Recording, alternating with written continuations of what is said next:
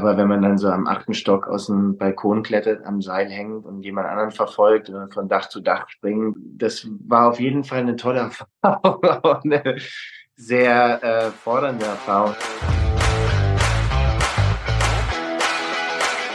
All You Can Stream, dein Navigator durch die Streaming-Welt.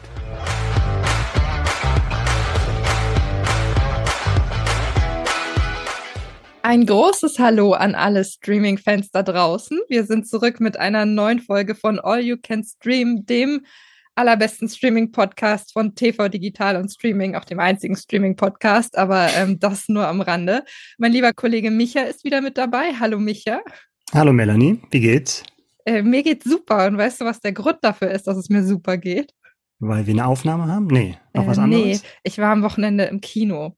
Und zwar war ich schon zum zweiten Mal im Kino. Ich, ich, ich lebe gerade so ein bisschen, ich will nicht sagen, ich lebe meinen Traum, aber ich habe mir Barbie angeschaut. Okay. Ähm, und ich bin so ein bisschen gehypt. Also ich habe früher gar nicht unbedingt mit Barbies gespielt, aber ich, dieser Film, also er macht einfach wahnsinnig viel Spaß, wenn man ihn nicht zu sehr hinterfragt. Und ich bin okay. im Moment ein bisschen im Fieber. Lachst du mich jetzt aus oder kannst du mich verstehen? Nee, also da, da bist du ja weiß Gott nicht alleine. Ne? Ich habe ihn noch nicht gesehen, deswegen kann ich da nur so halb mitreden, was jetzt die Qualität des Films betrifft. Aber das scheint ja wirklich einen Nerv getroffen zu haben. Ja, du, du, schüttelst schon den Kopf. Nee, ich, ähm, ich hatte die Wahl letzte Woche zwischen Mission Impossible, äh, Barbie und Oppenheimer und habe Oppenheimer gewählt. Das und, ist äh, auch also eine, die anderen Wochen muss also die anderen noch nachholen. Solide Entscheidung, ja. Das kann ja. ich durchaus nachvollziehen. Aber das Ganze ist ja mittlerweile zu so einem globalen Hype geworden. Also mhm. Barbie hat ja über eine Milliarde, glaube ich, inzwischen eingespielt. Ja. Also ist super, super erfolgreich. Und Mattel denkt sich jetzt auch, da kann man noch ein bisschen mehr rausholen. Die haben ja jetzt einiges geplant für die nächsten Jahre, wenn ich das richtig gesehen habe. Ja, es ist natürlich so der erwartbare Reflex, ne? wenn dann so eine Lizenz mal durch die Decke geht, dass dann alles ausgegraben wird. Was haben wir denn noch? Oder Pläne gab es wahrscheinlich schon vorher, ne? aber die wurden jetzt alle auf die Überholspur gesetzt. Ja, unter anderem Polly Pocket ist, glaube ich, schon safe. Das soll mit Lily Collins, äh, die ja alle aus Emily in Paris kennen wahrscheinlich, und Lena Dunham hinter der Kamera verfilmt werden, die ja auch für sehr feministische Projekte steht. Und das Ganze geht dann wahrscheinlich in eine ähnliche Richtung wie Barbie. Wobei ich mhm. bei Polly Pocket sagen muss, Polly Pocket habe ich eher gespielt als Barbie. Ich hatte einen Reitstall, der, der war großartig, aber das ist jetzt ein mhm. anderes Thema. Also so ganz kleine mal eine Sonderfolge dazu vielleicht. Ja, genau. Da ist mir noch nicht so ganz klar, wie das dann am Ende aussehen soll, weil es lebt ja wirklich von diesen Minifiguren und das Grundprinzip mhm. ist ja ähnlich wie bei Barbie. Also im Grunde könntest du die gleiche Geschichte nochmal erzählen. Ja, also ich will das auch gar nicht abtun, ne, weil es hängt wirklich von der Ausführung ab, ne, und was für Leute du daran setzt und wie viel Freiheiten den, du denen gibst als Studio oder als Lizenzgeber. Und da haben sie, glaube ich, bei Barbie, so wie ich das beurteilen kann, viel richtig gemacht, ne, dass man halt nicht einfach nur sagt, wie können wir das meiste Geld machen, sondern sich wirklich kreative Leute holst und denen halt auch freie Hand gibst ich sehe da ein bisschen, bei anderen Lizenzen wird schon schwieriger. Bei Barbie hast du ja zumindest ein Gesicht, ne? aber was ja auch angekündigt wurde, was auch schon seit Jahren in der Arbeit ist, muss man dazu sagen, ist zum Beispiel eine UNO-Verfilmung.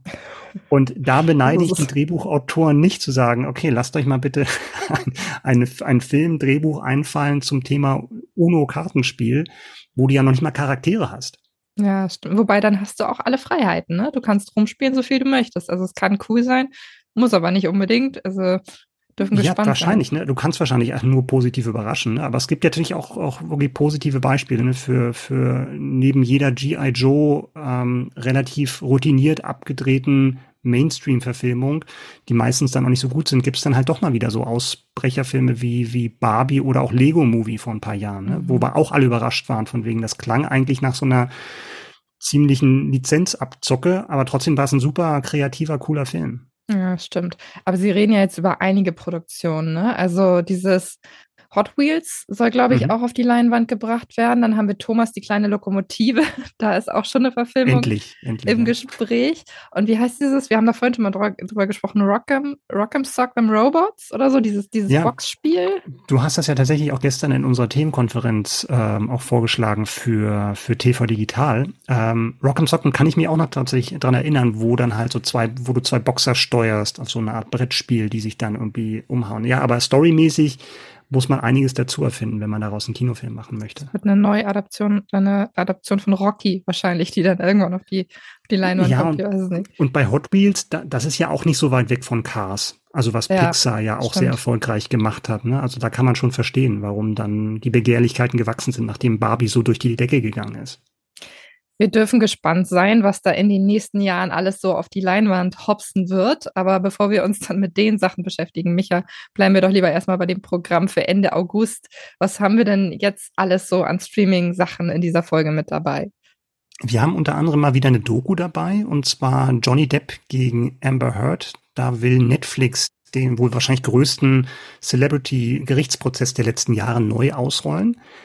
Wir haben Shelter, der schwarze Schmetterling. Das ist eine neue US-Thriller-Serie vom, äh, vom Bestseller-Autor äh, Harlan Coben. Und der hat auch tatsächlich mitgeschrieben bei der Serie, was ja auch nicht immer so der Normalfall ist, wenn es darum geht, irgendwelche Buchadaptionen zu machen.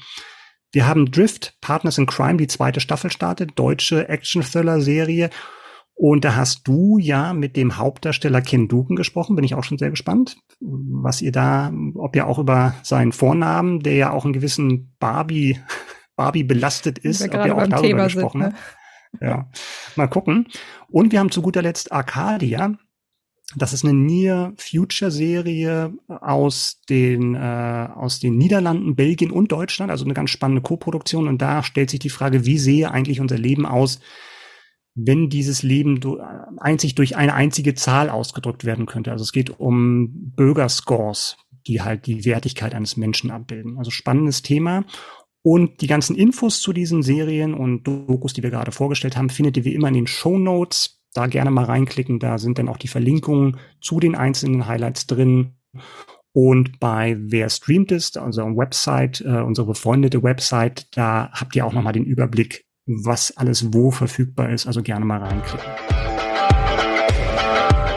Man sollte ja eigentlich meinen, dass zum Prozess Johnny Depp gegen seine Ex-Frau Amber Heard alles gesagt sei. Netflix sieht es ein bisschen anders. Und zwar gibt es eine neue Doku, die ab jetzt verfügbar ist bei Netflix. Johnny Depp gegen Amber Heard. Melanie, du hast dich mit dem Thema beschäftigt. Was gibt's denn tatsächlich in dieser Doku zu sehen? Alle, die damals ihren Spaß gehabt haben, dieses Gerichtsverfahren wirklich live vor Handy, vor Bildschirm oder vor was auch immer zu verfolgen, können das jetzt in zusammengefasster Form nochmal machen. Das sind ja über 200 Stunden Material, die da zusammengekommen sind. Und Netflix hat das Ganze jetzt eben auf drei Folgen runtergebrochen und die Kernessenzen aus diesem Prozess dann wirklich nochmal zusammengefasst. Es ist ganz schnell hintereinander weggeschnitten. Du hast dann ein, äh, also so Einschübe von Social Media Kommentatoren, also Leute, die da auf TikTok irgendwas zugesagt haben oder bei YouTube das Ganze irgendwie kommentiert haben. Du hast Einschübe von irgendwelchen Nachrichtenberichten, die dazwischen getan werden, um das Ganze irgendwie noch ein bisschen einzuordnen. Und so soll es dann eben, ja, unterhaltsam nochmal zusammengefasst dargestellt werden.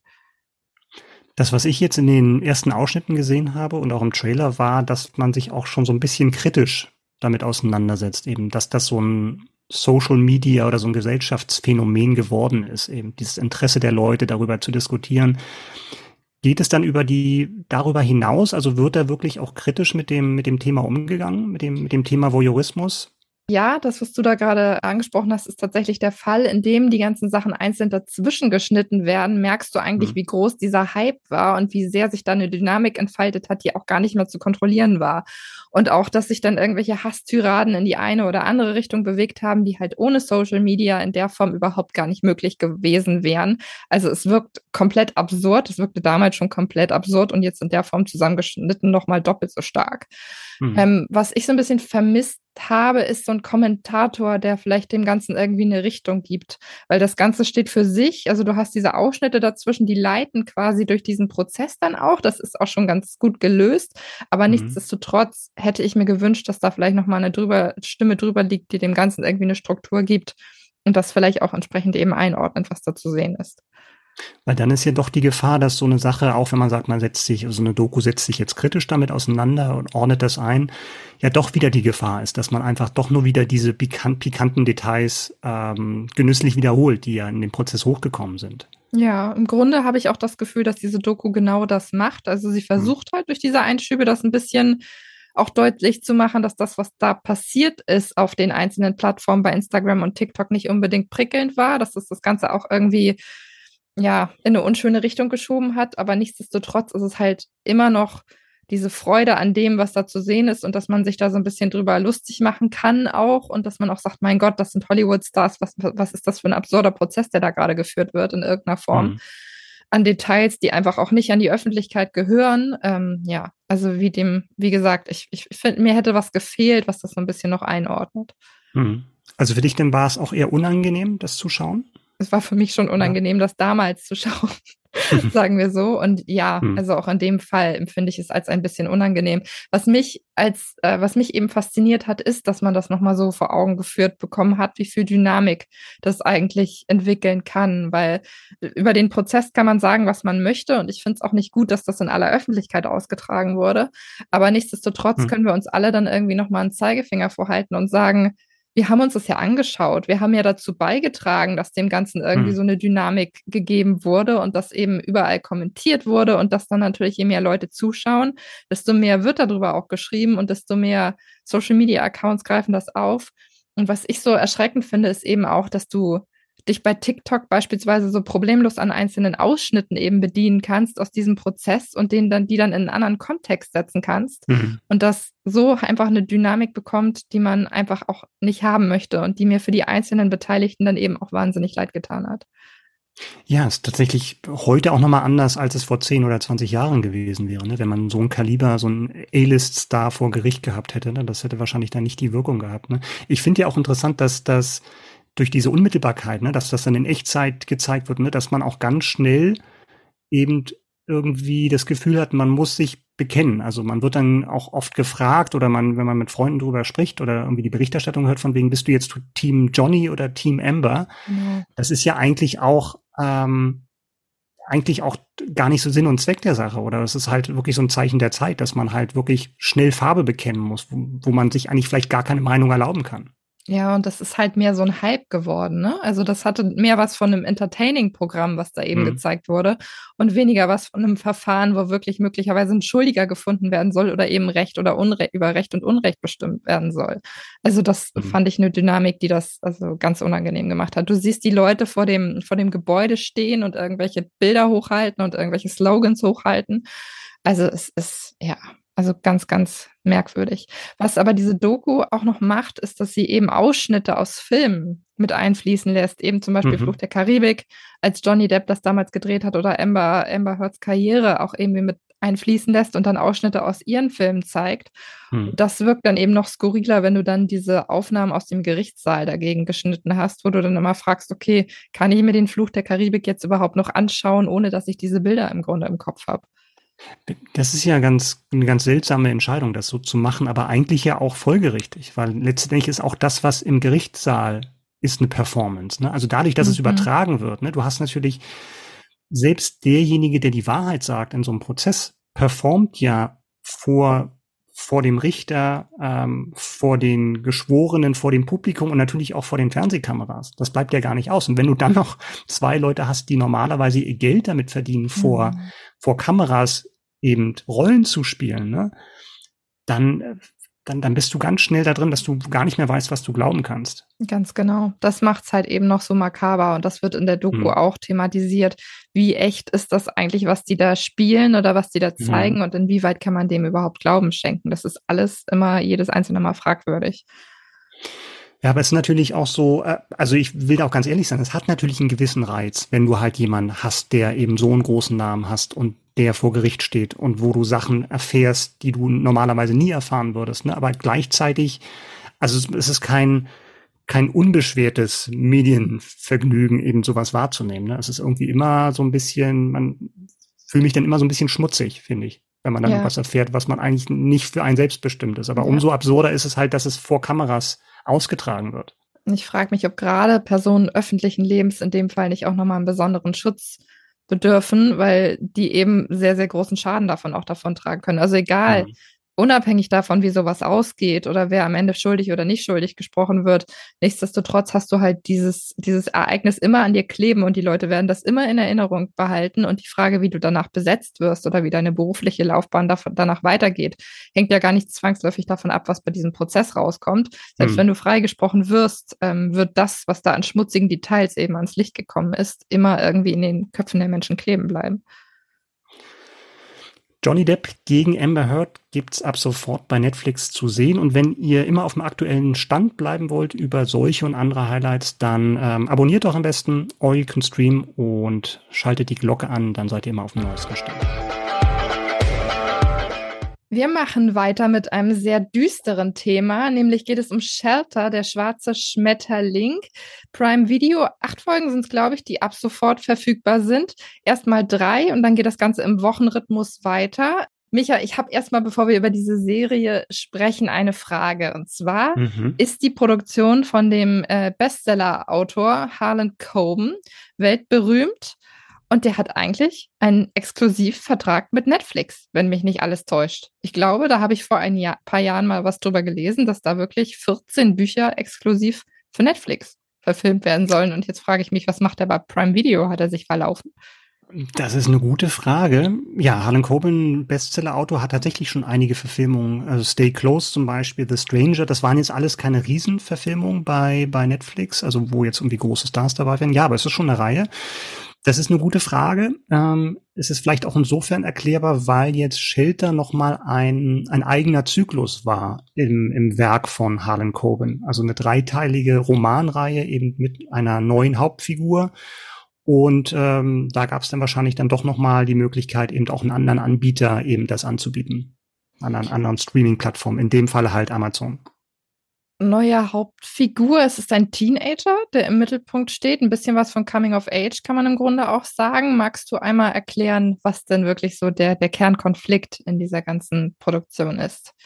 Ja, der Teenager heißt Mickey und der hat den größten Teil seiner Kindheit mit seinem Vater und seiner Mutter im Ausland verbracht und die kehren in die USA zurück. Und dort stirbt aber sein Vater bei einem tragischen Autounfall und seine Mutter, die vorher schon psychische Probleme hatte, ähm, kommt dann auch in eine Psychiatrie. Das heißt, Mickey lebt fortan bei Verwandten im alten Heimatort seines Vaters.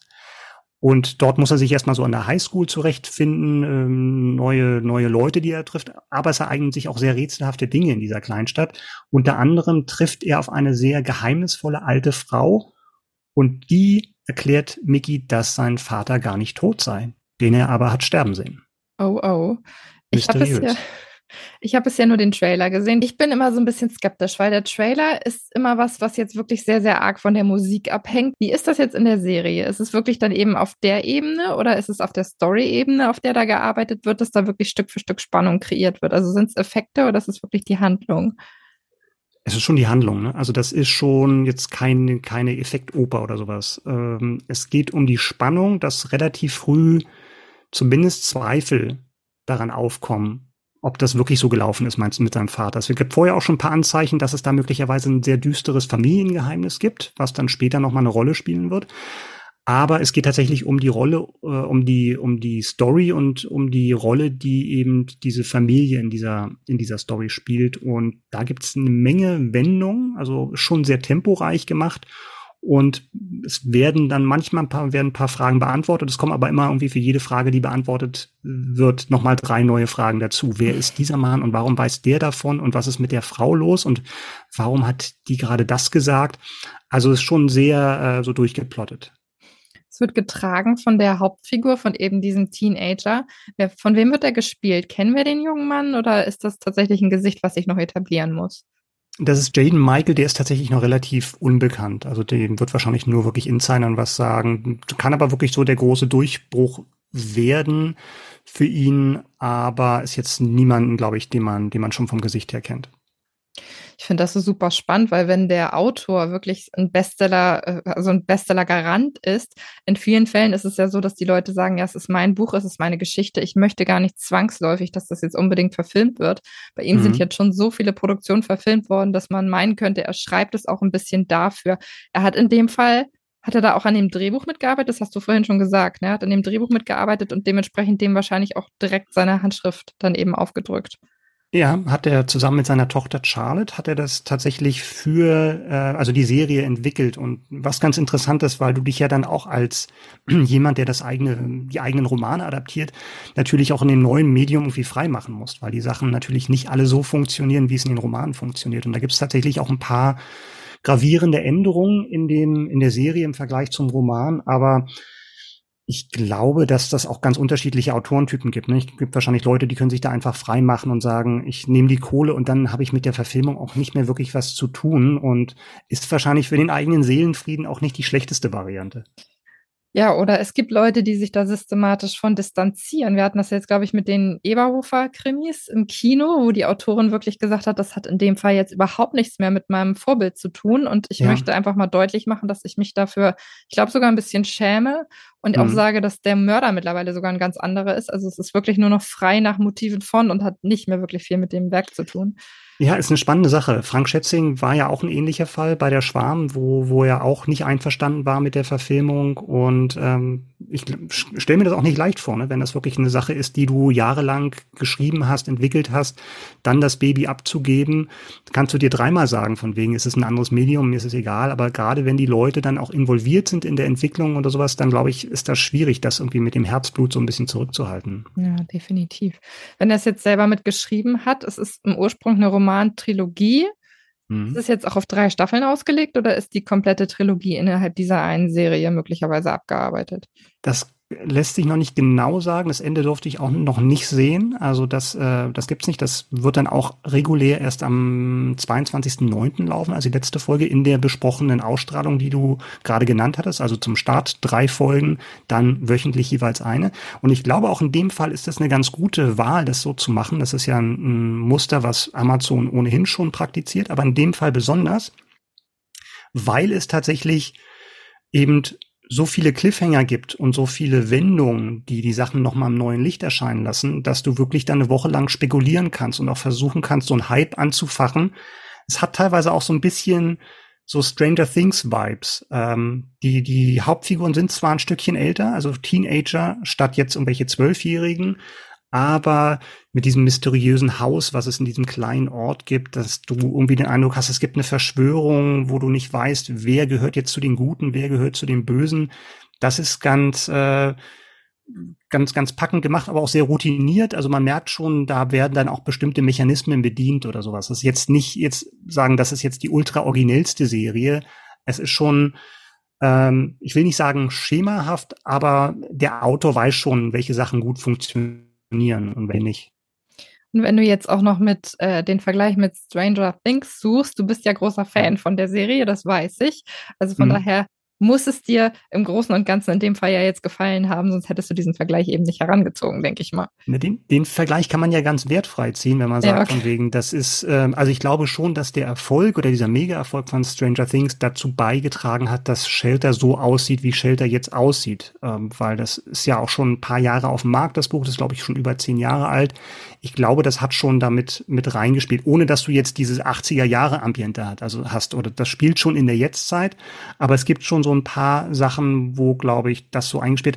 Was mir jetzt bei, bei Shelter nicht wirklich gut gefallen hat, sind so dieses Highschool-Ambiente, weil, ich weiß nicht, Melanie, warst du mal jemals an einer, an einer, an einer US-Highschool irgendwie so ein Austauschjahr oder Halbjahr oder sowas gemacht? Nee, leider nicht. Ich auch, ich auch nicht alles, was ich von Highschools weiß. Und ich frage mich immer, ist es wirklich so, wie es uns in den Filmen und Serien gezeigt wird? Weil es ist wieder so eine, so eine Klickenwirtschaft. Du hast die, die Sportler, die, die, die, die Nerds in irgendwelche Schränke, also nicht ganz in die, in die Schränke packen, aber die, die dann mobben und sowas. Und du hast die Außenseite. Also manchmal kommt man auch bei Shelter, es wirkt so ein bisschen wie Breakfast Club, so Mitte der 80er, wo du diese Typisierung hast Klar, das wird dann im Laufe der Serie so ein bisschen aufgeweicht, aber es ist schon so ein bisschen ermüdend, wenn du dann wieder irgendwie den beliebten, das beliebte Sportass siehst, der mit der Cheerleaderin oder der Anführung von der Cheerleaderin geht und so. Also, das ist mir dann echt ein bisschen zu viel. Gleiches Prinzip wie bei High School Musical damals. Die haben das auch exakt genauso aufgegriffen. Also genau. alle Infos, die ich habe, kommen von da. Und deswegen mag ich High School Musical auch nicht. Shelter, der schwarze Schmetterling. Die ersten drei Folgen sind ab sofort bei Prime Video verfügbar.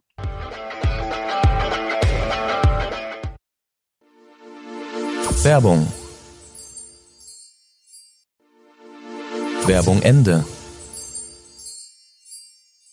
Action-Serien aus Deutschland das ist ja jetzt keine naheliegende Kombi und wenn, dann wird das, glaube ich, auch eher selten gemacht. Ähm, ein gutes Gegenbeispiel ist Drift, Partners in Crime. Da startet jetzt nämlich die zweite Staffel am 1.9. beim Streamingdienst Wow. Melanie, du hast dich mit dem Thema beschäftigt. Vielleicht erstmal, da das die zweite Staffel ist, vielleicht kannst du noch erstmal kurz sagen, worum geht's in der Serie überhaupt und wo sind wir dann in Staffel 2 angelangt? Sagen wir so, es geht um ein ungleiches Brüderpaar, die in Staffel 1 ein bisschen wieder zusammengeworfen werden. Beide bei der Polizei, ähm, auch bei der Kripo beschäftigt und ähm, beim LKA werden zusammengewürfelt und im ersten Teil kommt es zu einem fatalen Brückeneinsturz, einem ganz, ganz großen Ereignis mit dramatischen Folgen, für das einer dieser beiden Brüder dann verantwortlich gemacht wird.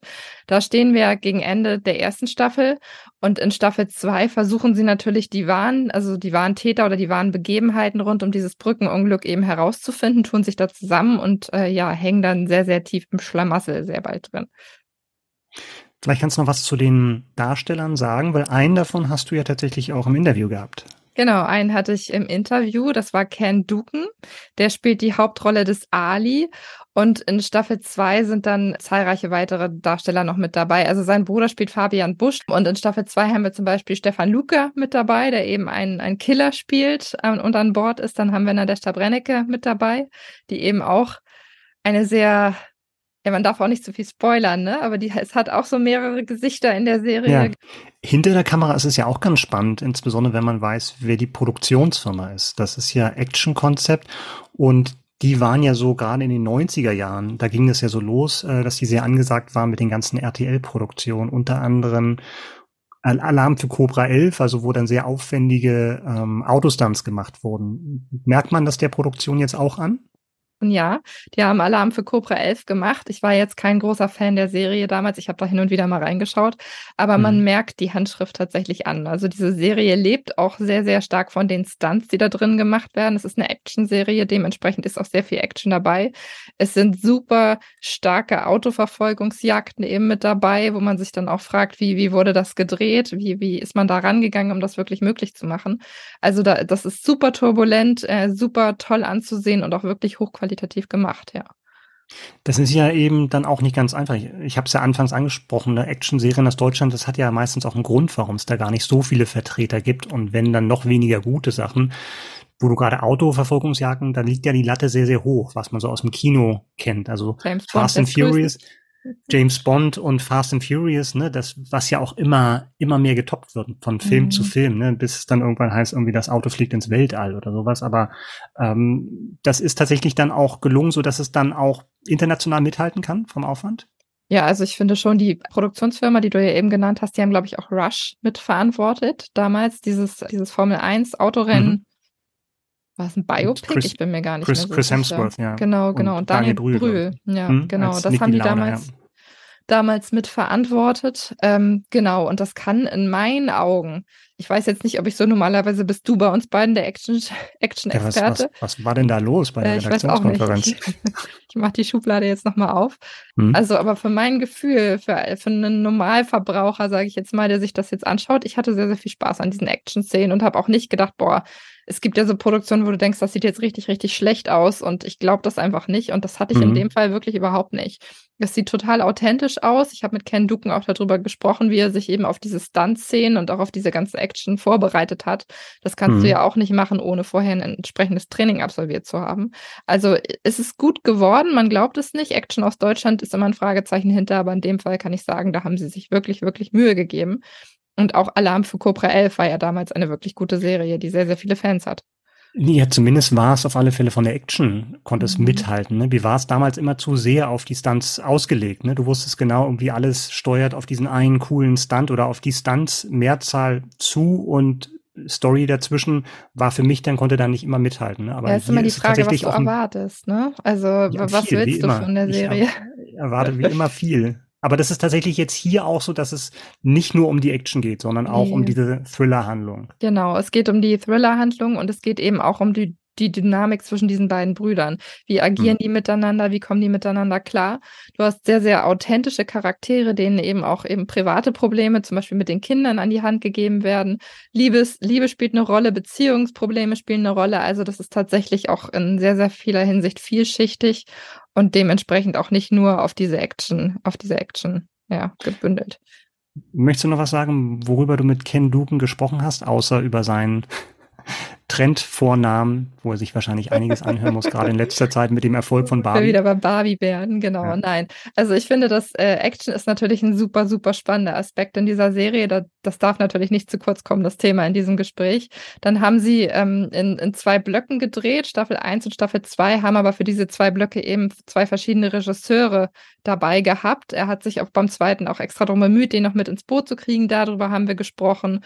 Und natürlich auch darüber, wie es weitergeht. Denn Sky hat ja schon gesagt, dass Fiction im eigenen Bereich keine Rolle mehr spielt, spielen Stimmt. wird, dass sie das auslagern. Stimmt.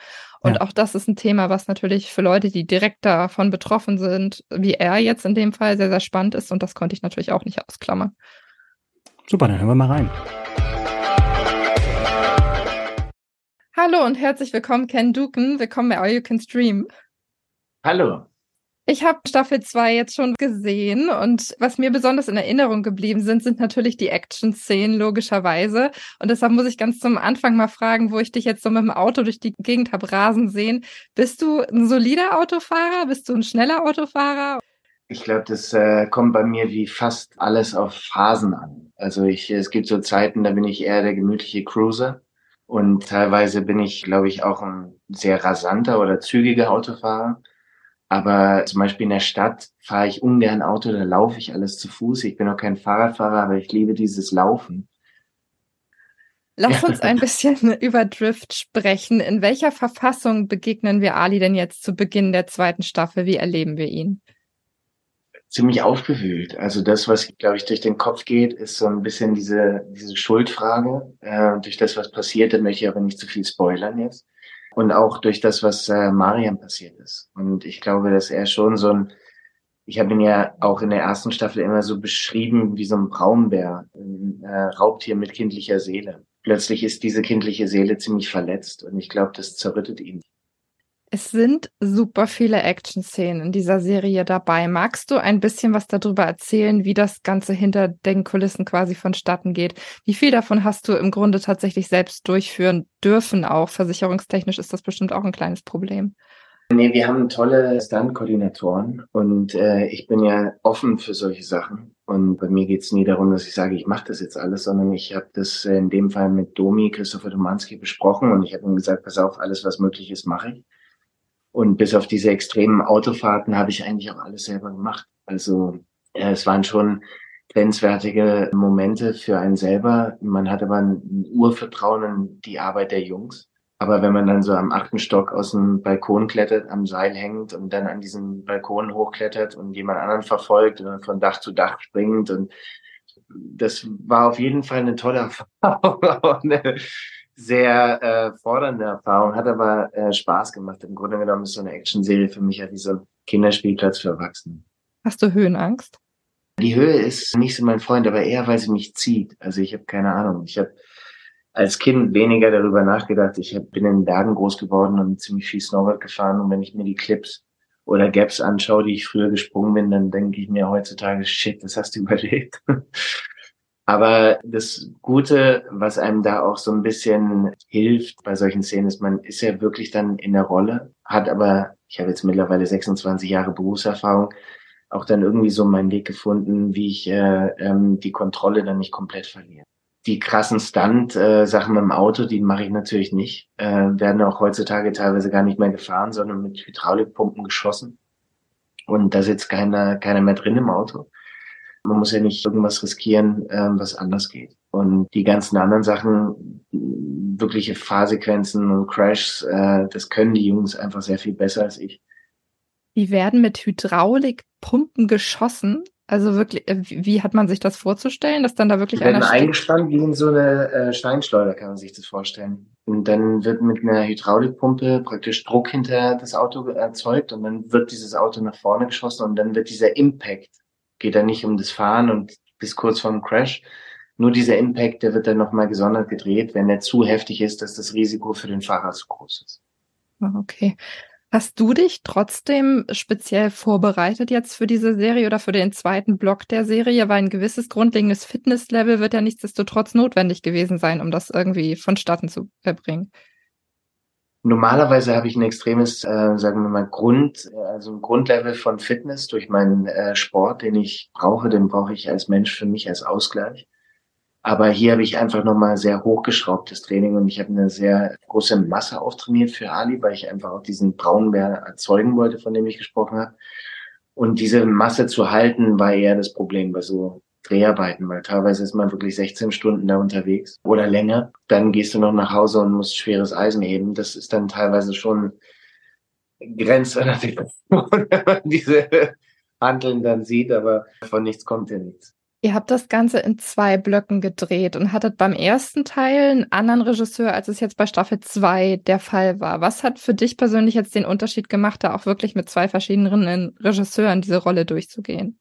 Also für mich ist das nichts Neues, weil besonders international arbeitest du in der Serie mit drei, vier Regisseuren. Für mich war das äh, eher schön, weil es eine Zusammenarbeit war mit Tim Trachte, den ich durch die Arbeit kennengelernt habe und eine wahnsinnig tolle Freundschaft und Zusammenarbeit sich entwickelt hat. Und Ciao, der Regisseur von dem zweiten Blog, ist einer meiner engsten Freunde seit vielen, vielen Jahren. Und ich hatte ihn auch vorgeschlagen für dieses Projekt und die sind zusammengekommen und dann war das für mich wie also eine wunderschöne Besch äh, Beschaffenheit, weil ich einfach mit Ciao etwas, was wir wunderschön mit äh, Tim entwickelt und kreiert haben, dann aufgreifen konnte und weiterentwickeln konnte. Und äh, ähm, das Team war zum Teil gleich, ähm, was auch sehr familiär war. Fabian war sowieso an meiner Seite, der das größte Geschenk ist, was man als Schauspieler als Kollegen haben kann.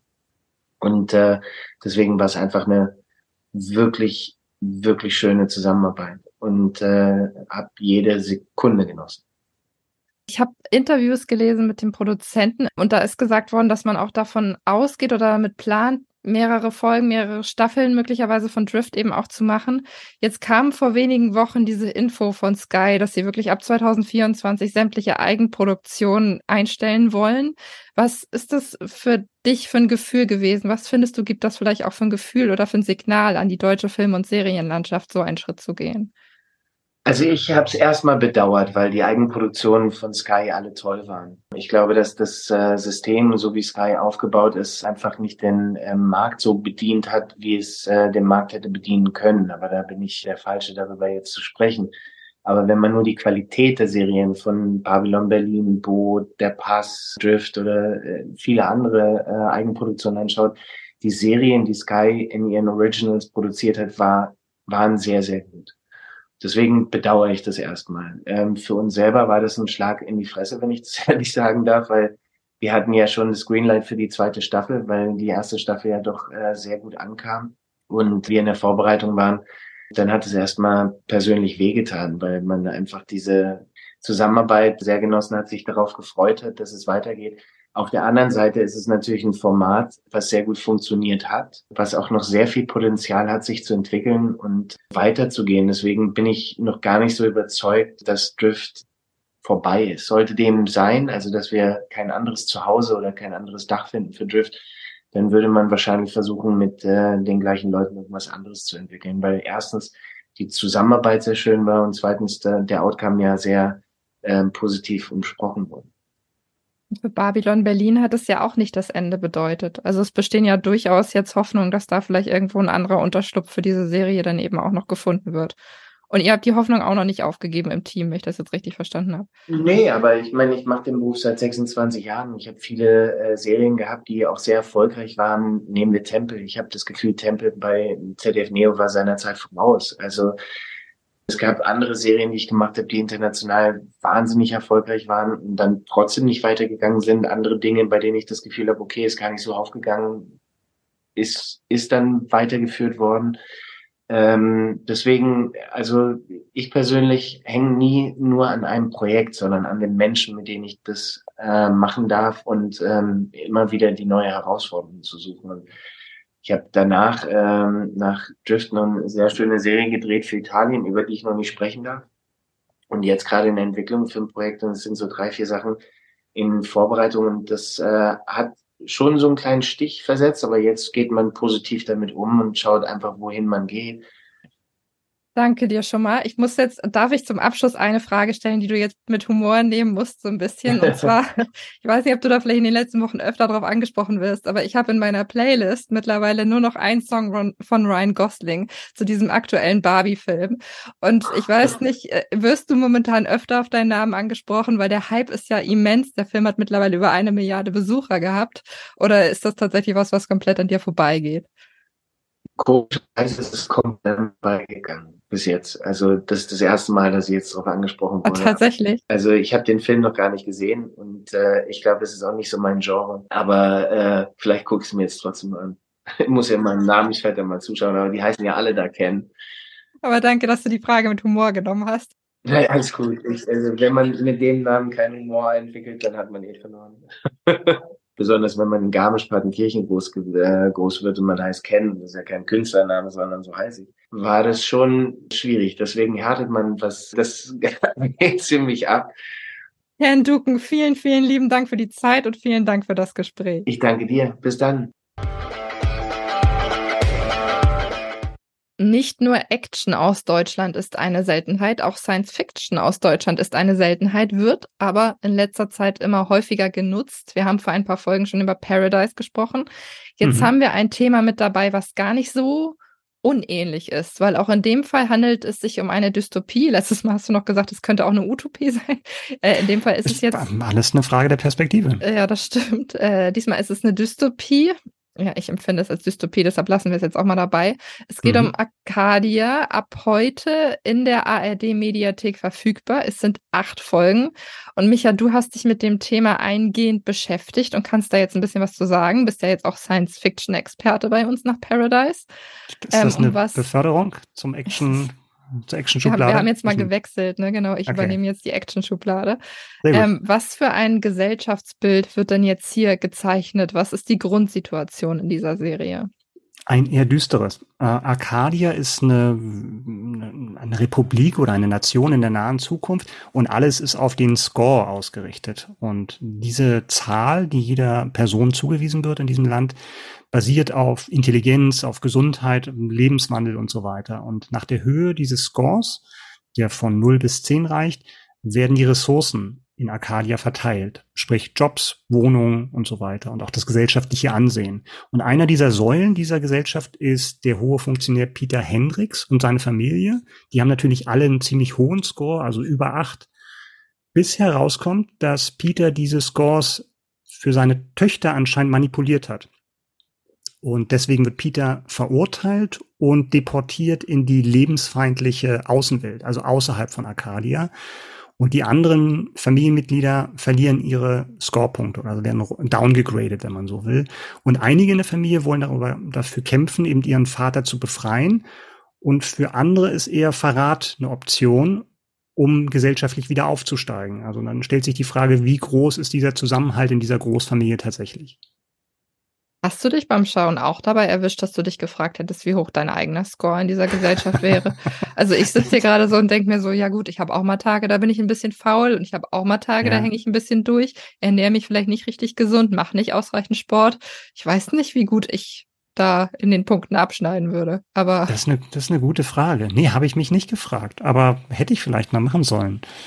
Nee, das ist aber natürlich schon sehr nah an der Realität dran. Ne? Also Near Future, du hattest vorhin Paradise genannt, da hatten wir ja auch eine, eine, eine Serie, eine Science-Fiction-Serie, die in der nahen Zukunft spielt. Aber die Prämisse war natürlich, dadurch, dass, dass man dort Lebenszeit verkaufen konnte, eben viel, viel unwahrscheinlicher eben, wie diese Wissenschaft funktionieren soll. Und in Arcadia ist man schon relativ nah dran. Es gibt ja auch Beispiele aus China, wo es ein ähnliches System zumindest teilweise gibt, wo eben jeder Person ein Score zugeordnet wird, basierend auf dem Verhalten und der kann dann mal steigen und mal ähm, sinken. Also ist schon eine, eine, spannende Frage, wie man da selbst abschneiden möchte. Aber ich möchte die Antwort, um ehrlich, ehrlich zu sein, nicht, nicht wissen, wirklich bei mir. Es ist auch so ein bisschen wieder Wahrscheinlich sinkt der Score, sinkt der Score, wenn ich Johnny Depp gegen Amber Heard geguckt habe. Ja, höchstwahrscheinlich, da bist du gleich bei null, ich sag's dir. Ähm, aber da, äh, guter Einspruch, den du da bringst, weil Social Media ist da ja auch so ein bisschen so ein Thema, weil das ist ja das gleiche Prinzip, was da so ein bisschen aufgegriffen wird. Du kriegst Likes irgendwie ja. und die kannst du dann irgendwie wieder, also die werden ja oftmals dann vielleicht auch so ein bisschen mit Beliebtheit gleichgesetzt. Also das hm. kann man ja schon irgendwie miteinander connecten. Und woran es mich Fall. erinnert hat in dem Fall war, eine Black Mirror-Folge, die ich vor einigen Jahren, glaube ich, mittlerweile schon gesehen habe, die ein ähnliches Prinzip aufgreift, wo du nämlich Bewertungen einführst, fährst nach Freundlichkeit und so weiter und so fort und damit mhm. eben im gesellschaftlichen Ansehen unterschiedliche Rollen einnimmst. Hat der Regisseur, Drehbuchautor ähm, sich denn davon inspirieren lassen? Hat das eine Rolle gespielt? Ich könnte mir vorstellen, also er hat es nicht namentlich genannt, aber das wird sicherlich eine Rolle gespielt haben auch als Black Mirror vor ein paar Jahren damit rauskam mit der Folge, war das ja auch schon eine Sache, über die nachgedacht wurde. Also ich hatte ja gerade schon China genannt, dass dort auch teilweise schon so ein System etabliert wurde, zumindest testweise. Und der Schritt war dann nicht mehr so weit daraus, eine fiktionale Serie zu machen, wobei mich das jetzt dieses Szenario dann doch noch mehr an was anderes erinnert, eine andere Serie. Und zwar ist das Handmaid's Tale diese Welt, die da geschaffen wird, ist auch so ein bisschen so nicht komplett futuristisch, sondern auch so ein bisschen retro-futuristisch, weil es gibt, und das erfährt man erst im Laufe der Serie so ein bisschen, es gab ein einen Zusammenbruch der Republik nach einem Attentat und ähm, es hat sich eine Katastrophe einigt, weswegen halt auch die Technologie so ein bisschen runtergefahren werden musste und die Ressourcen knapper wurden, weswegen dann auch diese Entwicklung entstanden ist, zu gucken, okay, wie verteilen wir diese Ressourcen, die wir haben, möglichst gerecht. Und dann kam halt dieser sehr pervertierte Gerechtigkeitsbegriff dann ins Spiel, zu sagen, jeder kriegt das, was er verdient. Das ist so der, der Slogan, der über allem steht und wo auch, wodurch dieses, dieses System, was etabliert wurde, gerechtfertigt wurde. Also jeder kriegt das, was er verdient. Und wenn du dich gut verhältst und eben zum Wohl der, der, der Gemeinschaft beiträgst, dann kriegst du halt viel. Und wenn du eher zum Beispiel ungesund lebst und auf Kosten des Systems und auf Kosten des Sozialstaates lebst, dann kriegst du eher weniger. Also das ist so der Grundgedanke. Als wie innovativ hast du das Konzept dahinter denn jetzt empfunden? Weil wir reden jetzt über Sachen, wo das schon mal aufgegriffen wurde und wo es eben in ähnlicher Form irgendwie thematisch drin war. Ist es trotzdem gut gemacht? Ist es äh, innovativ eben umgesetzt worden? Ja, es ist innovativ umgesetzt worden. Zum einen durch den Look, also hatten wir vielleicht nur ganz kurz am Anfang gesagt, das ist ja eine europäische Produktion. Da sind dann drei Länder mit im Boot, die Niederlande, Belgien und Deutschland. Und dementsprechend sind auch die Drehorte gewählt worden. Und es wirkt teilweise so ein bisschen stalinistisch, so von der Bauweise und der, der Gebäude. Also so ein, so ein komischer oder nicht komisch, aber es ist schon eine seltsame Mischung aus Futurismus und dann doch eher so dieses, dieses sozialistische, weil eben auch so eine gewisse Mangelwirtschaft herrscht. Und es ist halt durch die, durch diese Großfamilie, die da gezeigt wird, also die Kinder von diesem angesprochenen Peter, hast du halt die unterschiedlichsten Standpunkte, die man auch vertreten kann. Da sind dann auch Polizistinnen in der Familie, die dann eher staatstreu sind. Es gibt aber auch so die, die Freiheitskämpferin in der Familie, die aus diesem System ausbrechen möchte. Auch einer der Gründe, warum er zum Beispiel den Score seiner Tochter manipuliert hat, ist, dass die autistische Züge hat und dementsprechend halt sich nicht wirklich in dieses perfekte Bild irgendwie eingliedern kann der Gesellschaft. Ich finde es aber trotzdem ein bisschen schwierig, diese Serie. Und ich habe mich auch gefragt, was so der Unterschied war, wenn, wenn wir nochmal diesen Vergleich zu Paradise ziehen. Das hat mir doch deutlich besser gefallen. Ähm, das hatten wir ja in der Juli-Folge, in der zweiten Juli-Folge äh, eben, ähm, hatten wir das ja besprochen. Dieser Film, wo es darum ging, dass Lebenszeit verkauft werden kann da hattest du halt eine Hauptfigur, mit der du dich wirklich identifizieren konntest. Hier zerfasert das so ein bisschen, weil du wirklich eine sechs, acht Figuren hast und du weißt eigentlich nicht genau, mit wem gehe ich jetzt eigentlich mit. Und klar, sind die alle irgendwie interessant oder sowas, aber ich glaube, ich hätte es besser gefunden, wenn du wirklich ähnlich wie zum Beispiel bei uh, The Handmaid's Tale wirklich eine Hauptfigur hast, wo du da noch mehr in die Tiefe gehen kannst. Ihr könnt euch ab sofort selbst ein Bild von dieser Serie machen. Arcadia ist in der ARD Mediathek verfügbar.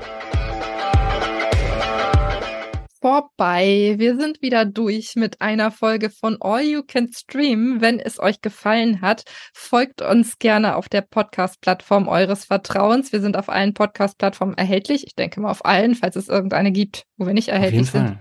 Ja, und wie du schon richtig gesagt hast, wie du richtig gesagt hast, es das heißt nicht mehr abonnieren, es das heißt jetzt auch dort folgen. Aber für euch macht das keinen Unterschied, einfach klicken. Genau. Und ja, also ich fand es sehr angenehm. Wir haben sehr viel über Barbie gesprochen. Das ist für mich auf jeden Fall schon mal eine gute Sache. Das ist immer ein gutes Gespräch, ne? Viel über Barbie. Und wir haben sogar über Polly, über Polly Pocket gesprochen. Wir haben über Autoverfolgungsjagden gesprochen, über Bürgerscores. Eigentlich haben wir die ganze Palette abgedeckt. Genau, Micha, wir sind schon mittendrin in den Vorbereitungen für die nächste Folge und sprechen hm. uns dementsprechend in zwei Wochen wieder. Wir sind immer am ersten und am dritten Freitag des Monats verfügbar und ja, ihr dürft gespannt sein, was es das nächste Mal alles Spannendes zu entdecken gibt. Bis dahin, fröhliches Stream und alles Gute. Tschüss. Tschüss.